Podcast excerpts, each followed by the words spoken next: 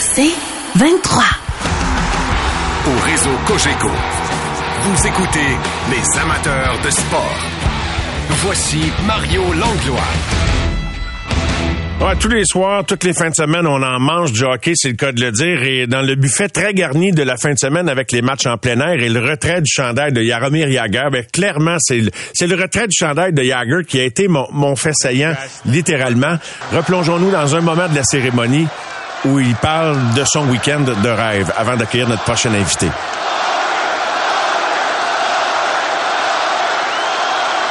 I gotta say, what a weekend so far. That's beautiful so far. I had a practice with the team. I was pretty good, let me tell you. I was pretty good. il dit I was pretty good, let me tell you. Et il était sur la glace pour l'entraînement de samedi, pour le warm-up ou la période d'échauffement d'hier. Euh, semble avoir éprouvé beaucoup, beaucoup de plaisir à côtoyer le grand numéro 68, Yaromir Yager, pendant tout le week-end, comme ses coéquipiers, nul autre que le Québécois Chris Le Temps, qui est avec nous en direct ce soir. Salut Chris! Salut, ça va? Ça va très bien. Toi, parle-moi de, de, ta fin de semaine avec Yaromir Yager et, et toute l'équipe et l'organisation des Pingouins. Ah, c'était, c'était incroyable. Le, le, le, comme le feeling alentour de, de lui puis de la chambre de hockey quand il était présent avec nous, c'était, c'était juste un magique, si on peut utiliser le mot. Euh, le fait qu'il a embarqué sur... J'ai trouvé que, tu sais, j'ai vu beaucoup de chandails qui se sont fait retirer, euh, des cérémonies de, de cette sorte. Et je trouve que celle-là était vraiment euh, vraiment spéciale. Puis je dis pas ça parce que c'est les pingouins, je dis ça parce que le fait qu'il a pratiqué avec nous, qu'il a fait le warm-up, il a fait un tour à la fin du warm-up avec la foule. Tous les joueurs sont restés sur la glace pour voir ça.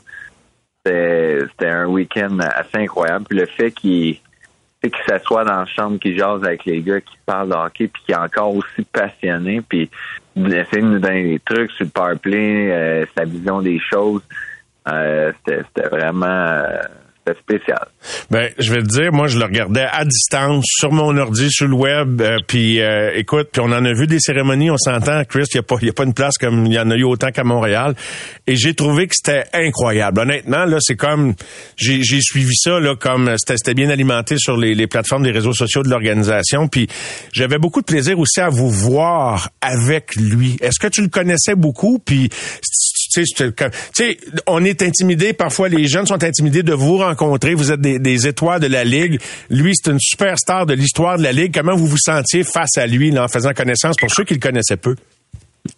Ben, en fait, il n'y a pas beaucoup... Euh, tu sais, je pense pas qu'il y a des gars qui ont eu des, interactions avec lui. On a tout le temps joué contre, puis après ça, il est retourné en, République tchèque.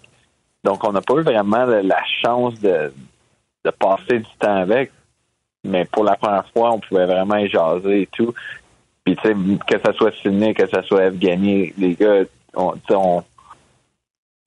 on, voyait les étincelles dans les yeux des, gars comme si on était des, des, petits bonhommes de 7-8 ans là, qui, qui vont sur le bord de, de, la bande voir leurs idoles, puis de, de le voir comme ça, euh, c'était comme j'ai dit, c'était comme magique comme euh, comme fin de semaine. Tu patinais autour samedi avec lui, puis t'avais la, la perruque comme vous aviez tous. Tu sais, ce que j'ai aimé aussi là, c'est que c'était pas trop solennel. Il y avait de l'humour dans, dans tout le week-end. Chris, je pense pour ça que c'était spécial. Peut-être à l'image de Yager lui-même. Tu sais, on sentait pas que c'était coincé comme week-end et comme cérémonie.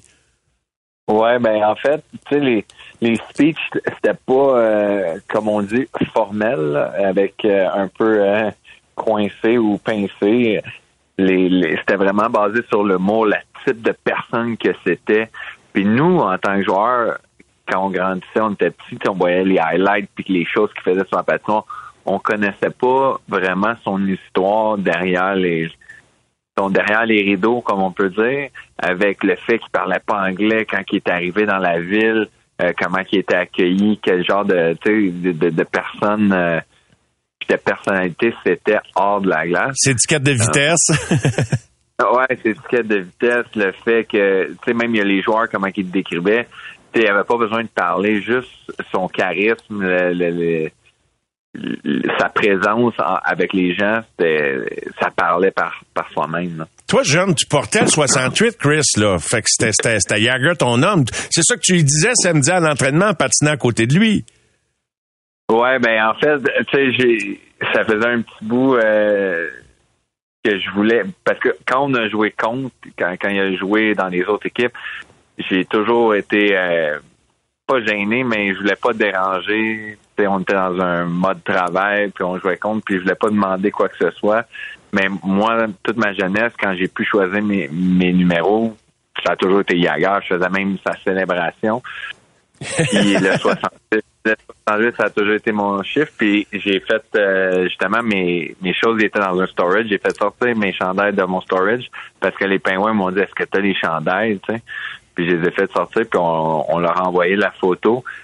Puis samedi, je savais que le dimanche, ça allait être une, journée émotive, puis euh, ça me tentait pas de, de la avec ça. Il allait en avoir bien en masse de toute cette journée-là. Fait que je voulais prendre la peine le samedi de, de lui expliquer la situation puis de, de vouloir lui demander un, un petit quelque chose.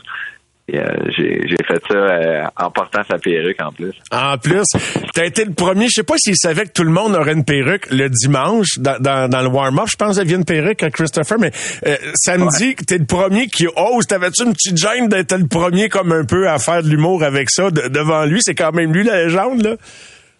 Euh, ouais. non, non. euh, honnêtement, euh, les, euh, les, les gars, tu sais, il y en a qui sont un petit peu plus gênés que les autres, mais ma personnalité, j'aime ça, garder quand même ça euh, Relax. léger. Euh, ouais, les, les, journées de pratique. Donc, euh, ça me tentait de, de faire une, un, petit tour comme ça, mais il faisait vraiment chaud en dessous de ça. l'enlever assez vite. je comprends donc, je comprends donc.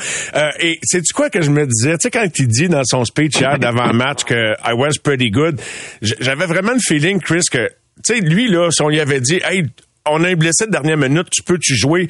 J'ai l'impression que dans sa tête, c'était son rêve encore de rejoindre un match en ligue. Si je me trompe-tu, as-tu ressenti ça? Il a l'air d'avoir tellement de plaisir sur des patins. Ah, c'est incroyable. Puis même quand il a embarqué dans le warm-up, c'est pas comme ça a été demandé à la dernière minute. Lui, il voulait vraiment faire ça. Puis à la fin, on voulait vraiment qu'il fasse un dernier tour, tu sais, sur la glace de, du PPG euh, Paint Arena puis le voir, tu voyais vraiment qu'il profitait du moment, là, puis c'était émouvant pour lui de toucher cette glace-là devant tous ses fans-là, parce que je veux pas, les Pingouins, c'est quand même une équipe qui a, qui a, gagné dans le passé, puis qui a eu... Euh, ils ont eu des, des, belles des belles années avec des belles euh, belles équipes remplies de superstars. Euh, tu vois que la, la ville, c'était émouvant pour tout le monde dans le building. Oui, puis même pour les gens qui regardaient ça à distance, parce que, tu sais, il n'a pas arrêté de jouer, il joue encore avec l'anneau, fait que euh, un hommage comme ça permet de prendre la juste mesure de ce qu'il représentait pour la Ligue. Et comme si tu n'en avais pas eu assez de ce week-end-là, Chris, j'ai su que tu avais pris le, petit déjeuner avec Maxime Talbot et Yaromir Yager aujourd'hui même. Ouais, ben dans le fond, euh, Max il était il était à l'hôtel, puis on est euh, descendu euh, de ma maison à l'hôtel avec mon ami pour aller voir Max, puis en même temps, euh, Yaromé est venu prendre un petit café avec nous ce matin, puis c'est, c'est quand même assez incroyable. On a parlé de, de, son speech parce que tout le monde a vraiment apprécié la, comment il a fait ça, puis le, l'humour comme tu as dit, mais le fait qu'il passionné, puis on a parlé de la game, on a parlé de la, de, du genre de style de jeu en ce moment qui joue dans la nationale comparativement à avant. Je vois qu'il y a encore le, il y a encore une passion là, incroyable en lui. Il veut aider les jeunes. Je vais dire que je suis jeune parce qu'à côté de lui, je suis jeune, mais t'es jeune. Dans la ligue, peut-être pas là, mais peut-être tu le voyais que ça, ça le prenait à cœur. Il voulait, mettons, me donner des conseils puis de, de me parler de la game tu, tu vois, la passion là, est encore très, très présente. Tu penses-tu que de ce week-end-là, il va vous rester quelque chose? Les gars, ça glace. Je sais pas si tu comprends ce que je veux dire. Tu sais, je veux pas charrier non plus, mais tu sais, des fois, au contact de quelqu'un, de, de, la passion de quelqu'un, je, je sais pas. Tu sais, vous allez en parler encore en boys, vous allez décanter ça encore pendant quelques jours. C'était un gros, gros week-end dans l'histoire de l'organisation, mais tu sais, tu penses-tu qu'il vous a laissé quelque chose de conscient ou d'inconscient? Un petit leg, euh, ne serait-ce que d'attitude ou quelque chose dans le genre? Euh, ben, c'est sûr que durant son speech aussi, il a, il a beaucoup euh, parlé de ses coéquipiers, euh, l'aide qu'il a reçue de, de, ses compatriotes de, de son pays. C'est vraiment le message qui, a passé à ce moment-là, c'était que en équipe, tu peux accomplir de grandes choses. Ça se fait pas tout seul, ces trophées-là, la Coupe Stanley, le trophée Hart. Et c'est vraiment quand une équipe se soude puis qui est vraiment ensemble, ça donne des résultats comme ça. Donc, ce message-là, il a vraiment été véhiculé dans notre euh, dans notre vestiaire. Mais quand tu vois quelqu'un qui a autant de passion, puis je vais toujours euh, prendre comme exemple Sidney Crosby, c'est contagieux. les jeunes qui voient ça, tout de suite, tu le vois, ils haussent le ton, euh, pas haussent le ton, mais ils montent leur jeu d'un cran. Euh, ça, la passion que ces gars-là ont est tellement contagieuse que ça, ça pousse tout le monde à, à, à s'améliorer et à être meilleur. Et tu fais bien de mentionner Sydney. Je sais pas c'était quoi le contact entre les deux, mais tu sais de voir là, il y a eu plusieurs prises de photos, euh, dont toi avec euh, Gino, Sydney, il y a Romir, il y a eu ensuite Gino. En tout cas, il y a eu, écoute, il y a eu des photos que vous allez tous garder là, dans, vos pièces euh, spéciales à la maison. Mais Sydney, 31 buts, 24 passes, 55 points. Il a toute une année collectivement. Euh, c'est pas les résultats que vous souhaitez. Fait que je sais pas si c'est un message qui arrive au bon moment, même si vous avez plein de leaders positifs qui incarnent ça. Là, le fait de vraiment travailler fort puis de jouer en équipe parce que vous aviez beau avoir les meilleures intentions du monde, Chris, une ligue compétitive, c'est pas facile de rester dans le portrait des séries, hein? Non, en effet. Donc, euh, je pense que cette fin de semaine-là, il y avait beaucoup d'émotions sur la glace. Euh, notre capitaine en ce moment est en train de prouver que l'âge n'est qu'un chiffre. Ça n'affecte pas vraiment euh, ses performances. Il est encore au sommet de son, son art mais euh, une fin de semaine comme ça, ça peut euh, ça peut donner une, belle poussée là, dans, pour, euh, pour la fin de la saison pour essayer de, faire le playoff. Qu'est-ce qui est le plus difficile? Je ne veux pas te retenir trop longtemps, Chris, mais qu'est-ce que tu considères le plus difficile? Tu as fait partie d'équipes championnes à plusieurs reprises avec ces mêmes pingouins, là. Puis bon, il y a des cycles, les gars, vous, vous rajeunissez pas, mais vous demeurez fiers, compétiteurs. Qu'est-ce que tu trouves qui est le plus difficile d'aller chercher la victoire comparativement aux années où tout roulait pour vous autres? Euh, ben, en fait, il y a beaucoup de choses qui ont changé. La game de hockey a beaucoup changé. Euh, comment elle est jouée, c'est beaucoup moins collectif, c'est beaucoup plus basé sur le, les habiletés individuelles, si on pourrait dire. Ah, OK. Euh, Intéressant. En saison surtout? Surtout en saison. Mais euh, ce qui est le plus dur, en fait, là, c'est veux, veux pas, il y a, y a l'âge qui, d'habitude, qui aide pas, mais dans, dans le cas de ciné, mettons, ça paraît pas énormément. Mais le fait que le cap salarial n'a pas bougé, tu as besoin d'aide, tu as besoin de nouveaux joueurs, c'est un petit peu plus difficile. Euh, donc, faut que tu essaies d'avoir des bons jeunes joueurs qui arrivent de ton repêchage ou, des collèges américains qui essayent de, de tout de suite avoir un impact sur, euh, sur ton équipe. Donc, de rester compétitif, c'est de plus en plus dur aussi. Très certainement. Vous affrontez le, Canadien jeudi cette semaine euh, et euh, les Islanders demain. Je sais pas si tu connais bien Patrick Roy. Vas-tu aller faire un petit coucou sur le bord du banc euh, lors de la période de réchauffement, Christopher? J'ai jamais eu la chance de, de rencontrer Patrick, en fait.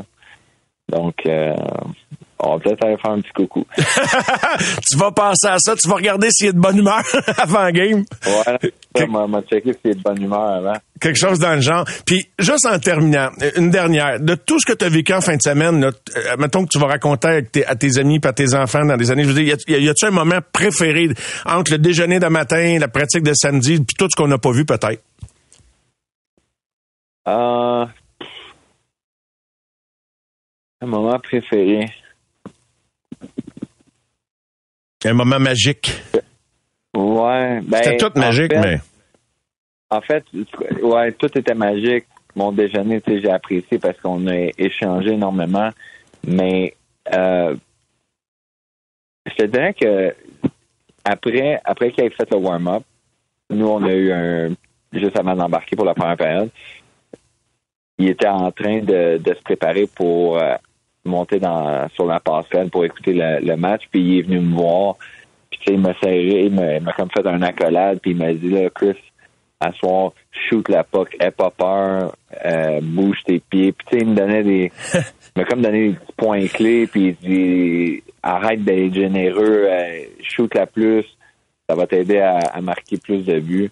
Tu sais, des, des, des petits conseils comme ça de joueurs qui ont qui ont quasiment tu sais, qui ont joué euh, aussi longtemps puis qui ont été euh, une légende, comme on dit.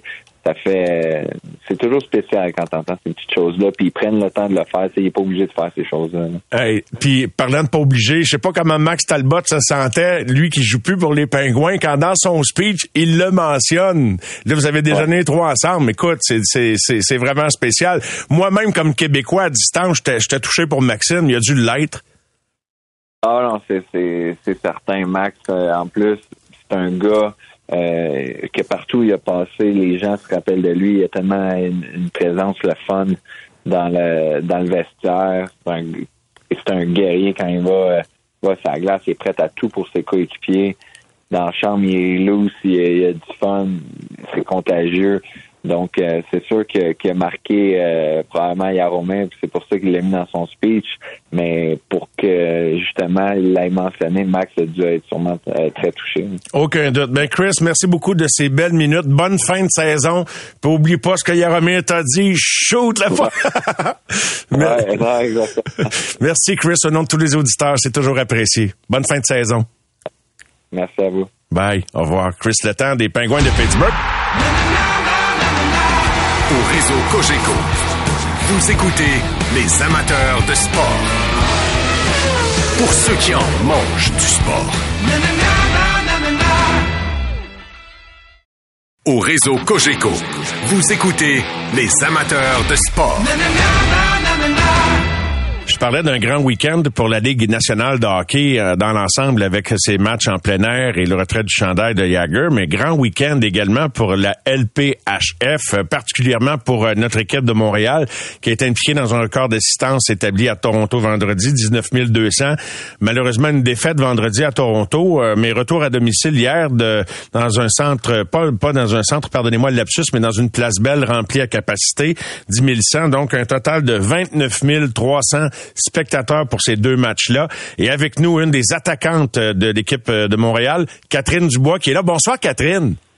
Bonsoir, ça va bien? Ça va très bien. Dis-moi, euh, comment vis-tu ton rêve? Parce que tu, tu vis un rêve en ce moment, là, toi qui viens de passer des contrats de 10 jours à un véritable contrat pour la saison au complet. Là.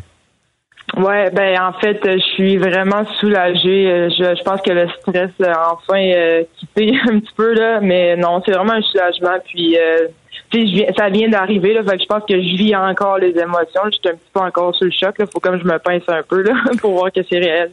Tu as eu tout un parcours, puis euh, juste avant de revenir sur le fait que vous avez joué des matchs devant des salles combles en fin de semaine, toi, Catherine, à un moment donné, ton rêve a été compromis par ton état de santé au fil des ans. Ça t'empêchait de prendre part à de grosses compétitions, n'est-ce pas?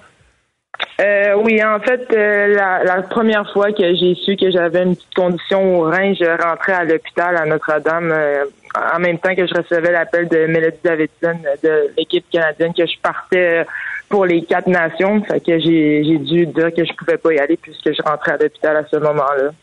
Ah oui, puis est-ce que ça t'empêchait de prendre part à d'autres euh, d'autres compétitions? Est-ce que ça t'a ralenti dans ta progression? Euh, non, je pense que ben je pense que oui euh, par euh, c'est comme par après c'était difficile de revenir puis euh, tu sais j'ai été malade d'un petit bout pendant cette année-là puis après le côté psychologique la chose a embarqué donc euh, ça a été un petit peu un petit c'était un peu un moment chaos là dans ma vie Tu vas- ce moment-là. Tu vas avoir 29 ans en juillet prochain euh, et t'es né un 29, fait que ça, tu vas entrer dans ton année chanceuse, mais là on dirait que euh, ben c'est, c'est plus que de la chance, tu as travaillé très très fort, mais euh, qu'est-ce que ça représente pour toi de jouer dans cette ligue-là? C'est un rêve, là. C'est vraiment un rêve en ce moment, ce que je vis, mais aussi, faut penser à tous les fans, les fans avant nous qui ont fait en sorte qu'aujourd'hui, nous, on peut vivre ce rêve-là. Fait que je suis vraiment reconnaissante aussi. Je pense que c'est vraiment le mot, c'est, suis choyée, reconnaissante euh, envers tous les gens qui ont fait en sorte que ça puisse être réel pour nous autres, ça puisse une- être une réalité pour nous.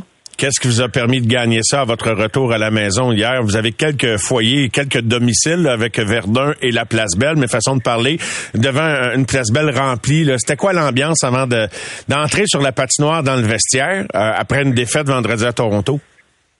Ah ben c'est sûr qu'on voulait gagner ça à la maison. Nos fans sont tellement incroyables, sont sont vraiment là pour nous, puis ils nous donnent beaucoup d'énergie. Puis tu sais de, de venir à la maison puis de gagner à la maison, c'était vraiment important pour nous. Puis je pense que c'était surtout important de rebondir après la défaite de vendredi. Ouais. Euh, Aimez-vous ça jouer à la Place Belle devant une telle foule?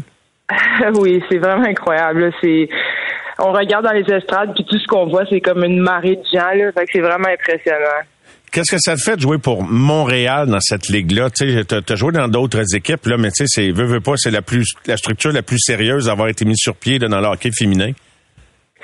Ah ben c'est vraiment spécial en tant que québécoise de jouer à Montréal. Là. En premier, ça c'est super. Euh, c'est vraiment une fierté pour moi de jouer euh, au Québec, euh, à Montréal. Puis c'est sûr que on a vraiment on a un beau cadre d'entraîneur aussi. Puis Daniel qui est vraiment une bonne directrice générale. Là, je crois que c'est on est vraiment choyé d'être à Montréal. Je, je pourrais pas, j'aurais pas aimé jouer ailleurs qu'à Montréal. Est-ce que vendredi, malgré la défaite euh, dans l'avant-match national, tout le match, de 19 200 spectateurs, record pour le hockey féminin, record absolu, euh, as-tu un petit frisson? Euh, peut-être autant hier à, Laval, mais comment, comment au niveau des émotions, vous ressentez ça, les filles? Comment vous le vivez, cet aspect-là, de voir que, hey, ça marche, c'est pas comme, tu sais, les gradins là, sont, sont pleins. Là, on fait pas semblant, là, ils sont, sont pleins. Là. Ah non, c'est sûr. On a eu des frissons, je pense, tout le match. Là. Je veux dire, c'était tellement bruyant là, à Toronto, c'était incroyable. On pouvait même pas s'entendre parler sur la glace. Là. C'était c'était vraiment incroyable. Puis tu sais, c'est vraiment l'accomplissement de beaucoup, beaucoup, beaucoup de temps de travail, puis de beaucoup de gens qui ont fait en sorte que ça peut être réel. Puis c'est sûr qu'on veut que ça se maintienne, c'est ça l'objectif. Puis euh, ce qu'on vit en ce moment, c'est hors de. On, s'attendait que ça marche, mais je pense pas qu'on pensait que ça allait marcher autant. T'as convaincu ta coach et ta DG de te donner un contrat à plus longtemps qu'un contrat de 10 jours. Là, ça, ça, doit être très gratifiant de sentir que tes performances ont convaincu ceux qui décident.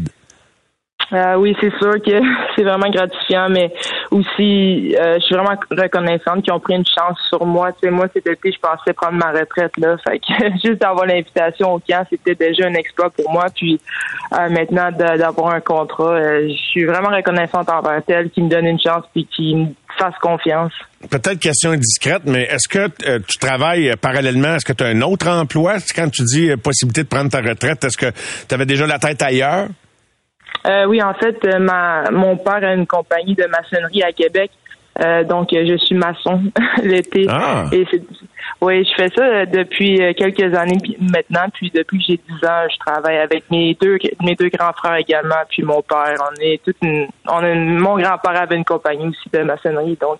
Une entreprise familiale, c'est le fun. Puis y, a, t il d'autres athlètes dans la famille? Catherine Dubois qui est avec nous en conversation. Est-ce qu'il y en a d'autres qui ont joué du sport de haut niveau, père, mère, frère? Mon père a junior majeur, Stéphane Dubois, puis mes frères aussi ont joué quand même assez haut niveau. J'ai joué grâce à eux. ah oui, puis là, est-ce que tu as le soutien de toute la famille, j'imagine? Ah oui. oui, j'ai toujours eu leur soutien depuis depuis le premier jour que j'ai mis ce le sur la glace. Ils m'ont suivi partout, puis ils ont toujours été derrière moi. Wow. Euh, je termine en, te demandant, bon, je sais pas jusqu'à quel point, peut-être que vous vous connaissez toutes, vous êtes toutes déjà des intimes, fait que peut-être que la question ou de jouer avec Marie-Philippe, c'est pas du nouveau pour toi, mais dis-moi pour celle, peut-être pour qui c'est nouveau? Qu'est-ce que ça représente de jouer avec celle qu'on étiquette comme la meilleure au monde? Euh, même si tu connais Marie, je veux dire, avec son niveau de, hockey, c'est toujours impressionnant de jouer avec elle. Je veux dire, euh, c'est tellement une joueuse incroyable. Je veux dire, c'est toujours, on a toujours un petit peu un, petit stress de jouer avec elle, mais tu c'est tellement une bonne personne, humain en confiance. Puis tu sais, moi, elle me parle beaucoup. Puis euh, je me sens vraiment bien avec elle et elle vient pas nous euh, elle veut qu'on se sente bien puis tu sais elle veut qu'on réussisse puis c'est vraiment une fille d'équipe donc euh, c'est sûr que c'est spécial je pense que des peu importe qui qui joue avec Marie, je pense que c'est vraiment un moment spécial pour tout le monde, puis on veut juste euh, l'aider à performer. Ben, Catherine, bonne fin de saison à notre équipe de Montréal dans la LPHF. Bravo pour ton contrat, euh, donc officiel de plus de 10 matchs. Puis euh, j'ai hâte de voir ce que ça va donner rendu en série, mais pas trop vite. on va on va laisser la, la saison se poursuivre. Merci de l'entrevue et à la prochaine. Merci beaucoup. À la prochaine. Bye. Catherine Dubois. Donc, euh, c'est intéressant de savoir un petit peu euh, d'où les filles viennent également. Euh, et elles sont très attachantes. Alors, on vous parle de leur prochain match bientôt. Et au retour, on s'en va en Floride retrouver notre ami Philo qui, lui, assiste au camp d'entraînement des Blue Jays de Toronto. Les amateurs de sport. Pour ceux qui en mangent du sport.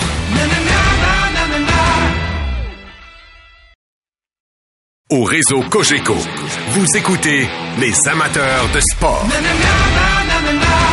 Notre ami euh, Jérémy Filosa, Philo est allé faire un tour en Floride, assister à quelques jours du camp d'entraînement des Blue Jays de Toronto. On l'y retrouve euh, sur place euh, en direct. Bien le bonsoir, Jérémy.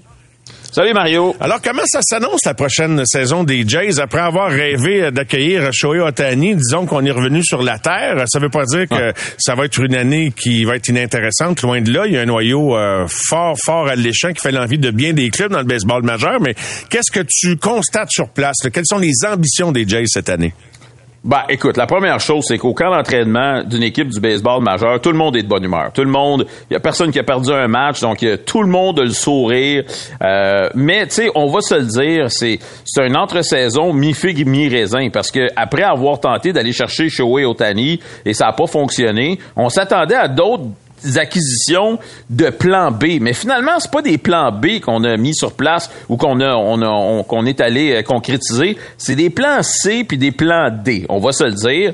Il y a personne qui a signé un contrat euh, à long terme. Euh, on est allé chercher un gars comme Justin Turner pour une saison, un vétéran de 39 ans euh, qui va donner un coup de pouce comme frappeur désigné et tout ça. Mais je pense que la majorité des gens ont un gros point d'interrogation à la est-ce qu'elle est qu'elle sera améliorée? C'est des questions qui sont Jérémy, on a des problèmes sonores. Euh, peut-être que je pense que tu vas nous rappeler peut-être ton téléphone régulier, si tu le veux bien. Euh, OK, très bien. Alors, euh, pendant ce temps-là, on va écouter Justin Turner. Parlant de Justin Turner, donc le vétéran, qui se dit très heureux et excité de jouer aux côtés de Beau Bichette et Vladimir Junior. Not necessarily in spring training. I had some guys during the season last year uh, saying that I should come over here. So um, I obviously heard Bo's interview. Um, you know, talking about one one to get me over here, which was was pretty cool. And we have the same agent too, so um, there was some of that dialect. So, but um, no, the process was was more with Schneids and Ross and, and sit down. I think we had one Zoom and uh, then multiple conversations after that. Standing at the cage with Donc, c'est le vétéran Justin Turner, l'ancien ouais. notamment là, des euh, des euh, voyons des, des Dodgers pendant de nombreuses mm -hmm. années, l'ancien des Mets également et euh, plus récemment des, des Red Sox. Donc, tu sais, c'est un plan C, mais ça reste un bon joueur de baseball. Qu'est-ce qu'il explique exactement? Qu'est-ce qui fait qu'il s'est retrouvé à Toronto? C'est à quoi son intérêt à lui? Ben, premièrement, il nous a expliqué que c'était pas la première année que les Blue Jays et lui avaient des conversations. Donc, il a, il a failli se retrouver à Toronto dans le passé aussi. Ça a tout simplement pas fonctionné. Mais euh, il a dit que les Blue Jays ont été l'équipe la plus sérieuse. Ça a été la seule équipe avec laquelle il a eu une rencontre en personne et ils ont vraiment expliqué à quel point ils voulaient l'avoir dans leur alignement. Beau Bichette a dit dans une entrevue cet hiver que ce serait une belle acquisition pour les Blue Jays s'ils allaient chercher un gars comme Justin Turner. Donc, je pense que tout ça euh, a bien fonctionné ensemble. Puis, écoute, Turner, là, il est fantastique. Hein. Depuis qu'on est arrivé ici au camp d'entraînement, premièrement, très généreux avec les médias. Aujourd'hui, il, il, doit avoir passé une demi-heure à signer des, des, autographes, prendre des photos avec les partisans qui, qui étaient sur place. Hier, je l'ai filmé. les gens peuvent aller voir sur mon compte X Twitter.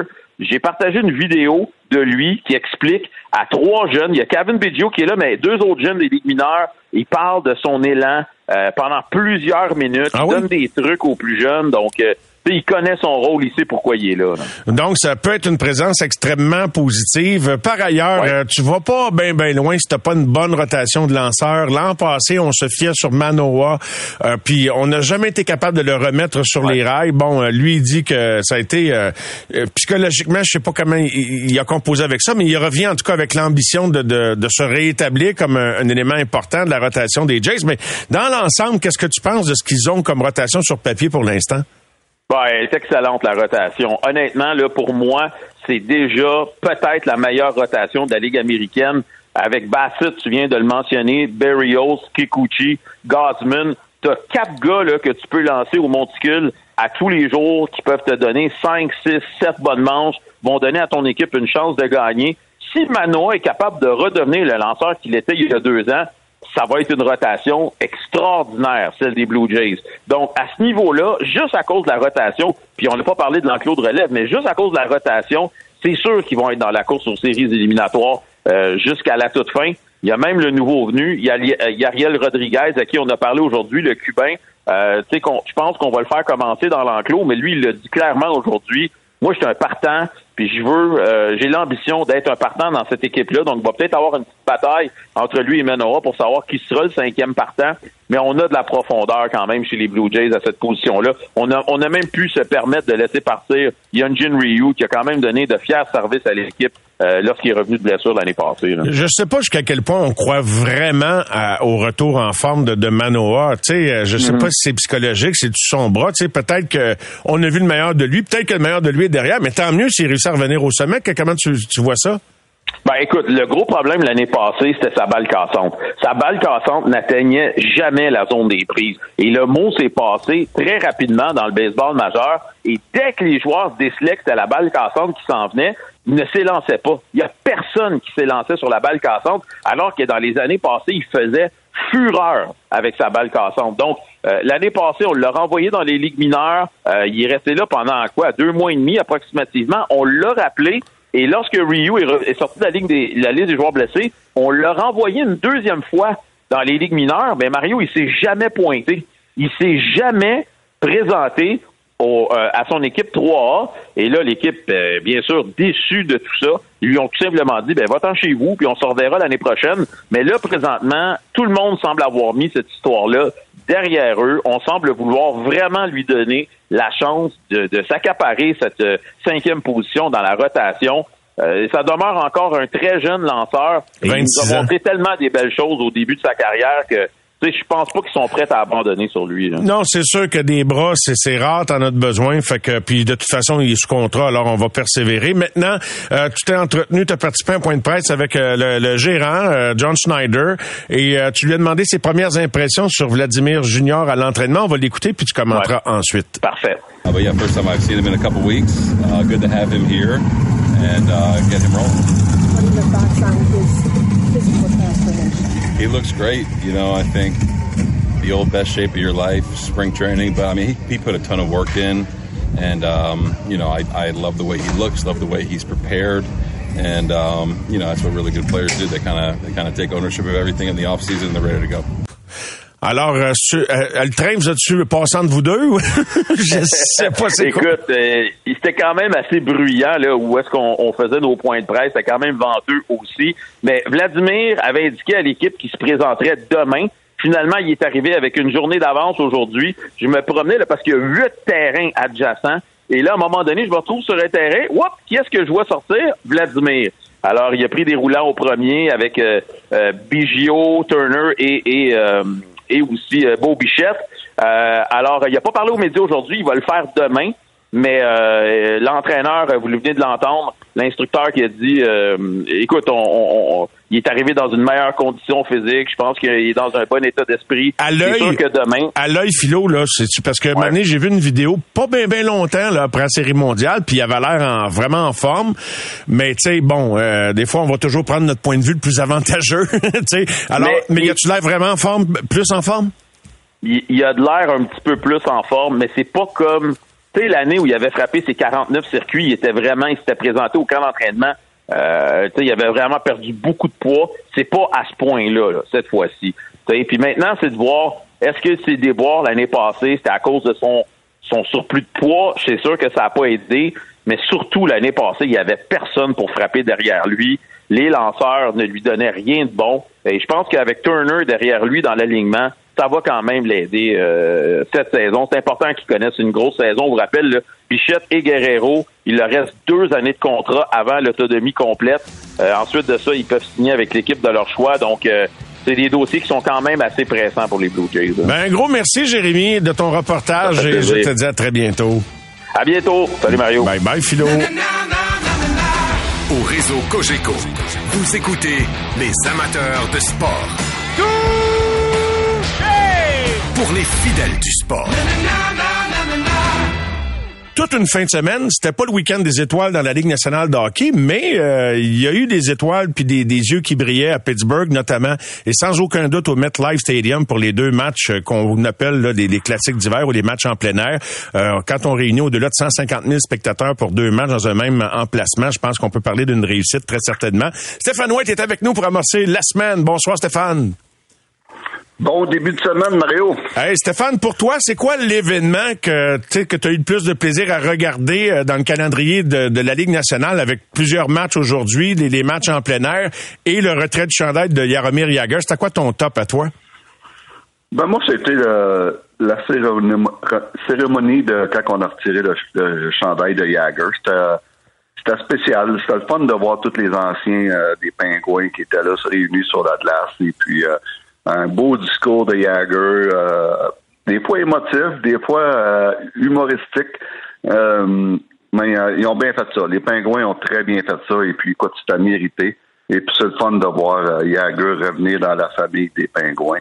Euh, quelle carrière qu'il y a eu, un joueur que j'ai eu la chance de voir jouer euh, euh, en vrai, quand j'étais avec les Blackhawks, souvent. Et puis, écoute, tout un talent. Tout un talent. Et honnêtement, j'ai trouvé que c'était tout un orateur également. Voici un extrait où il parle du grand 66. When I was young, I was watching the TV and there was one guy totally dominating the game and he was better than the rest of them. And since that game, he became my idol and uh, I wanted to be like him. And uh, I make a wish. I wish one day we play together. Yes, it was Mario Lemieux. It did happen, 1990.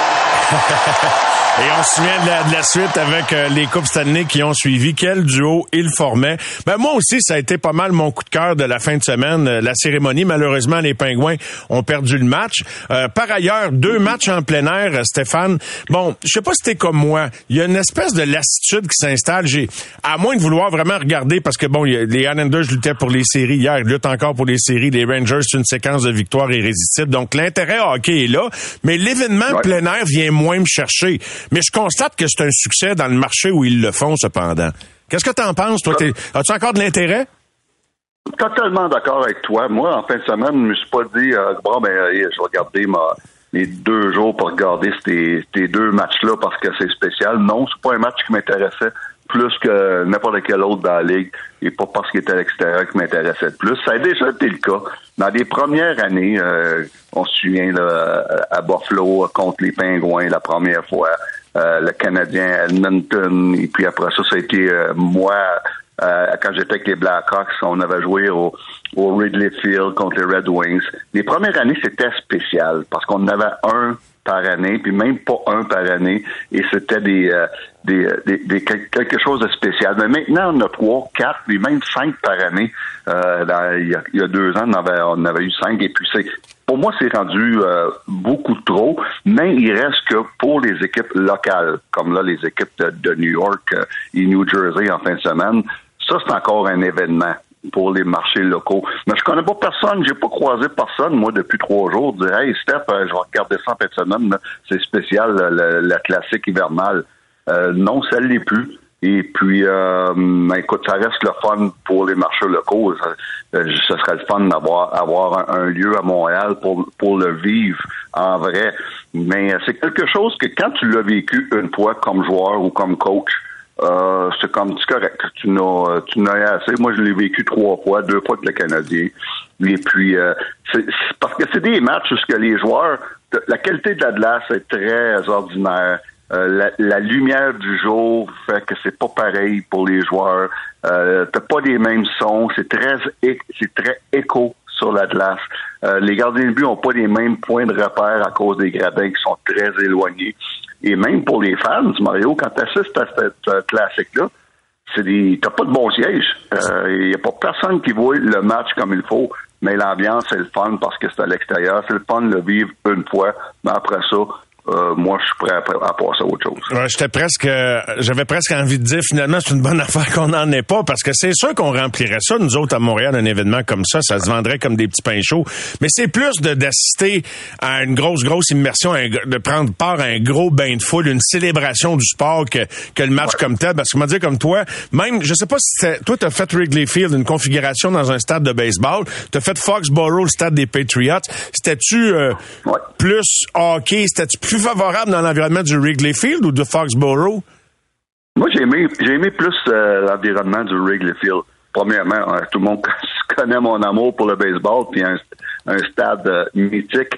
Mais au-delà de ça, c'est, on était plus proche. Les, les, estrades étaient plus près de la patinoire. Tandis qu'au stade des, Patriots à Foxborough, en Nouvelle-Angleterre, on était les, les fans étaient beaucoup plus loin euh, de la glace. Donc, euh, une atmosphère un peu euh, moins bonne que celle que j'ai vécue à Wrigley Field. Même à la télévision, je trouve que ça dérange un petit peu parce que quand tu vois pas les spectateurs immédiatement le long des baies vitrées, mais tu vois comme toute la, tu sais, ils ont beau mettre toutes sortes de couleurs puis aménager l'espace entre les gradins et les baies vitrées, c'est comme il y a quelque chose qui fait que tu décroches. Mais je dis pas que tu décroches parce Ouais. que bon. Non, euh, t'as raison. Ouais. C'est pas pareil. T'as tellement raison. C'est pas l'ambiance d'un aréna où que tout le monde est près de la patinoire. Et puis, euh, non, c'est euh, c'est pas le, c'est quelque chose de bien différent. Mais comme je te dis, c'est le fun une fois pour les marchés locaux, mais euh, c'est pas quelque chose que donc Tu t'ennuies pas de ça. Non, non, non, pas je comprends, tu, tu l'as vécu.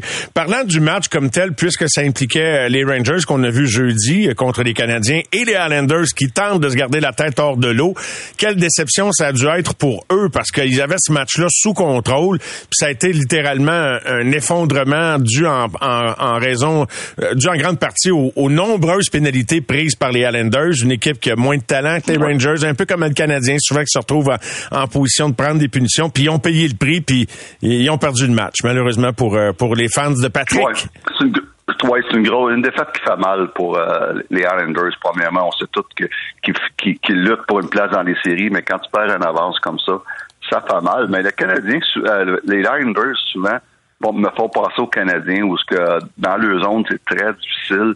Et puis euh, si Sorokin n'est pas euh, est pas très très bon, les Islanders sont dans le trouble. Alors, ça fait quand même pas mal de défaites. Là, c'est, c'est difficile de partir sur une séquence victorieuse pour les Islanders. Ils n'ont gagné que trois matchs. Euh, le premier, je pense, c'était son premier match contre Dallas en prolongation, si ma mémoire est bonne.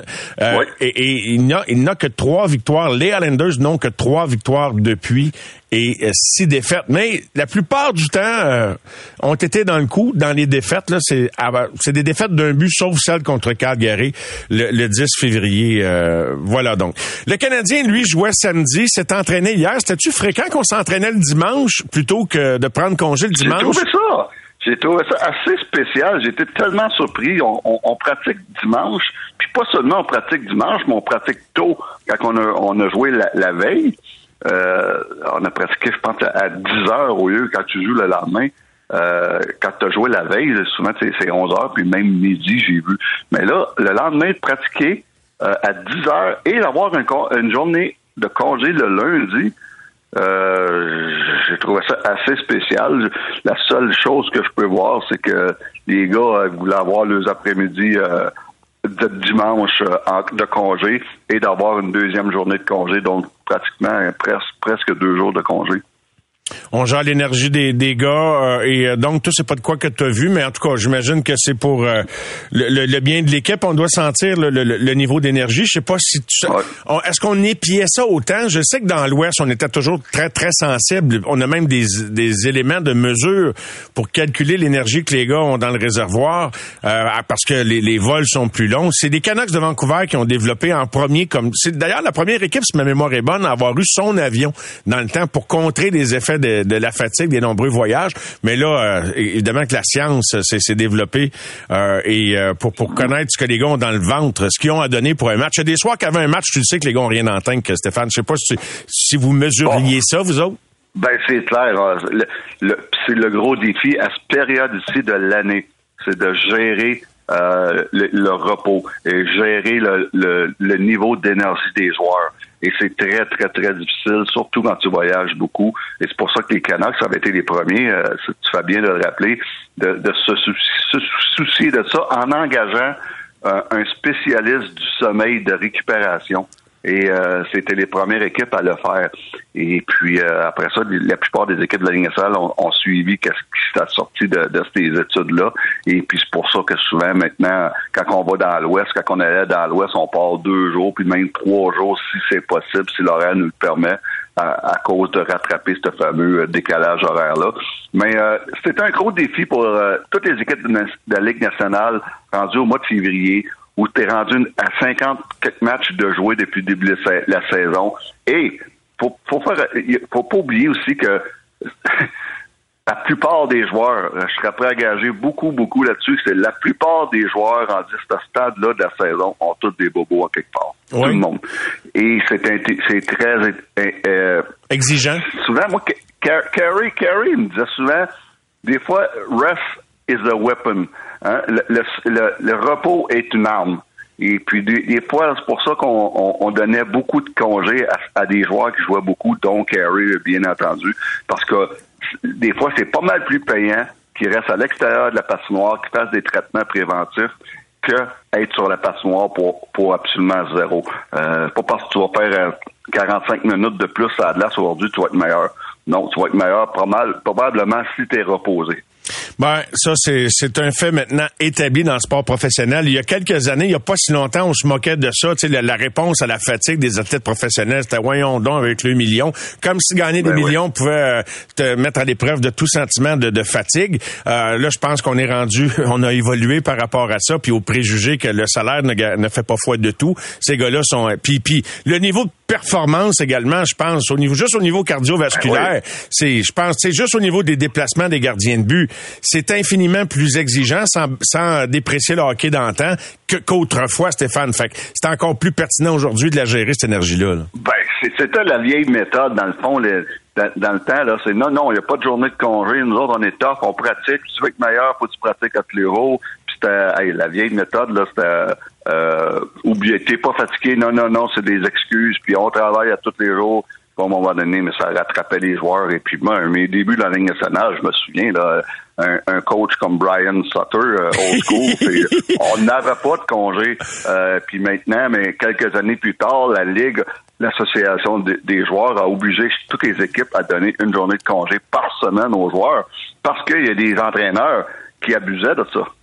Ben, sans aucun doute. Hein, des fois, on, on a beau dire que les mentalités changent, mais tu peux pas sortir le gars, la vieille école du gars qui est, qui, qui est de cette époque-là. C'est pas si évident que ça. Il y en a qui ont réussi à se transformer, mais je salue Rémi qui nous écoute de Sorel et qui mentionne, je pense que c'est pertinent de le mentionner, que les gars ont une journée de congé pour l'avion qui avait brisé il y a deux semaines. Euh, je dis pas que c'est le remplacement de ça, mais en fait, c'est la semaine passée, je me trompe pas. Ouais, il y a deux semaines. Tu sais, le, retour avait été retourné, là, euh, retardé, c'est-à-dire au lendemain matin. Fait que, le coach a pris ça en note. Maintenant, au plan hockey, il y avait un entraînement hier, Stéphane, euh, et euh, bon, ben l'atelier ou la thématique du jour euh, rendu au mois de février, c'était le jeu devant notre filet. ouais. enfin, tout ce que je peux dire, c'est enfin, parce que ça fait déjà quasiment une couple d'années que, que, que, je dis souvent, moi, juste qu'on défend mal devant notre filet. Puis on peut-être dans le terme de hockey, on appelle ça des puck watchers, où les, joueurs sont, tellement hypnotisés par la rondelle qu'ils n'ont aucune idée qui, est derrière eux, ou qui, s'en vient au filet, ou qui, qui est libre en avant du filet, parce qu'on est tout, on regarde toute la rondelle et non ce qui s'en vient dans notre dos. Et puis, euh, c'est tellement évident dans le cas du Canadien euh, la plus et, spécialement trois trois buts euh, le dernier match contre les Capitals où ce que c'est exactement ce qui s'est passé. Donc ça c'est une grosse grosse grosse difficulté avec le Canadien. Puis je blâme pas seulement les défenseurs là. Euh, contre, contre les Capitals, c'est à deux fois c'est un joueur d'avant. Mais la couverture homme à homme fait en sorte que souvent c'est un avant qui se retrouve comme le dernier élément à couvrir le gars qui saigne. Oui, tu as tellement raison, Mario. Ça, c'est un autre problème. C'est que souvent, nos joueurs qui doivent surveiller les joueurs adverses devant le filet, c'est des avants. Et puis des avants qui ont probablement jamais fait ça de leur vie, que ce soit un junior dans le midget ou n'importe quel niveau, mais rendu avec le système qu'on joue homme to homme, si ton homme se retrouve devant le filet, mais faut que tu le suives jusqu'à là. Et puis c'est souvent, c'est pas des joueurs qui sont qui sont bons là-dedans. C'est qui qui sont habitués à faire ça, c'est des gros défenseurs qui peuvent jouer euh, l'homme devant le filet. Et euh, c'est quelque chose qui, qui est tellement évident à chaque match que, où je retrouve souvent. Souvent, euh, un matin, j'ai fait, j'ai revu, revu, tous les buts des Cavaliers et je mettais pause quand, juste avant le, le but et je cherchais un défenseur. Je cherchais tout le temps un défenseur. Il manquait un défenseur dans l'image tout le temps. Et ça, c'est quelque chose que j'aime pas J'aime pas cette façon de jouer là du Canadien. Et puis, euh, ça fait deux ans, ça fonctionne pas. Dans toutes tes années, 18 ans dans la Ligue, Steph, est-ce que le, ce qu'on appelle le man-to-man, la couverture homme à homme, est-ce que c'est un système qui a été préconisé par euh, Joël Kenville ou n'importe quel des entraîneurs qui travaillent à Montréal, Chicago, non? Moi, des, euh, les entraîneurs des 18 années, on n'a jamais joué ce système-là. Et puis, c'était beaucoup plus simple pour nos défenseurs. Comme Joël interdisait nos défenseurs de suivre un attaquant derrière le filet. L'attaquant, il fallait qu'il reste chaque côté des poteaux et éviter que ces gars-là peuvent euh, sortir de derrière et aller devant le filet facilement. Ça, et, puis, euh, donc ça, c'est quelque chose que moi, personnellement, j'aime pas. Probablement que des coachs qui aiment ça parce qu'il y en a qui le font. Et puis l'autre chose que j'aime pas, c'est nos défenseurs, encore une fois, au lieu de focuser sur euh, euh, prendre les, bâtons adverses ou s'occuper de faire ce qu'on appelle le box-out. Le box-out, ça veut dire empêcher, faire une interférence pour qu'un joueur s'installe devant le filet. Nos défenseurs les laissent passer tellement facilement. Pourquoi? Parce qu'eux, ils focusent sur une chose, bloquer des shots. Puis quand tu focuses sur bloquer des shots, pas tu regardes la rondelle. Donc, tu aucune idée de ce qui se passe en entour de toi. Tu aucune idée qui va aller s'installer facilement devant le filet. Tu aucune idée qui, qui, euh, qui va faire dévier des rondelles derrière toi. Et, et ça, c'est une autre chose que j'aime pas la façon dont nos défenseurs jouent. Ôtez-vous de là. Le gardien de but, là, on lui donne un bel équipement qui coûte pas mal cher pour arrêter les mots justes de rondelles. Et puis, si le défenseur arrête pas le fameux block shot, le fameux lancer, mais tout ce que tu fais, c'est de nuire à ton gardien de but parce que tu obstrues la vue. Donc ça, c'est une autre chose que j'ai jamais aimé. Et puis, euh, mais écoute, on a chacun nos opinions, nos, nos façons de voir ça. Et mais moi, personnellement, c'est quelque chose que le Canadien, euh, j'aime pas la façon qu'on joue ça. Ben, ça veut pas dire que c'est un système qui va résister au temps. Je pense que Martin est ouvert à, faire en sorte que beaucoup de choses évoluent son système de jeu, dépendamment des joueurs qu'on va lui donner. Mais je sais pas c'est quoi la plus-value qu'il voit à, continuer de poursuivre avec un système qui fait que le Canadien accorde autant de lancers aussi régulièrement? As-tu une idée en terminant, Stéphane, pour conclure? Pourquoi on s'acharnerait à appliquer un système qui fait pas ses preuves? C'est parce qu'on n'a pas les bons soldats pour l'appliquer ou le système est... Ouais, peut-être qu'on peut-être qu'on pense au contraire. Peut-être qu'on pense qu'on a l'équipe pour parce qu'on a des défenseurs très mobiles. Euh, c'est un système que l'année passée, un Joel Edmondson l'a fait très, très, très mal paraître. Et il avait l'air du pire défenseur du Canadien l'année passée quand il est revenu de sa blessure. Pourquoi? Parce qu'il peut il peut pas jouer ce genre de système-là où ça prend des défenseurs très mobiles. Peut-être qu'on se dit, nous autres, avec nos jeunes défenseurs, puis les Madison, tout ça, on est capable de jouer ce match-là. Je, vois pas d'autre raison. Ben, c'est intéressant comme hypothèse de réponse, très certainement, Stéphane. Merci beaucoup. Bon début de semaine. Euh, en tout cas, tu as donné le ton et on se retrouve dans quelques jours, mon cher. Excellent. Merci, Mario. Bonne semaine. Bye, Steph. Bonne semaine à toi aussi. Au réseau Cogeco, vous écoutez les amateurs de sport. C'est 23.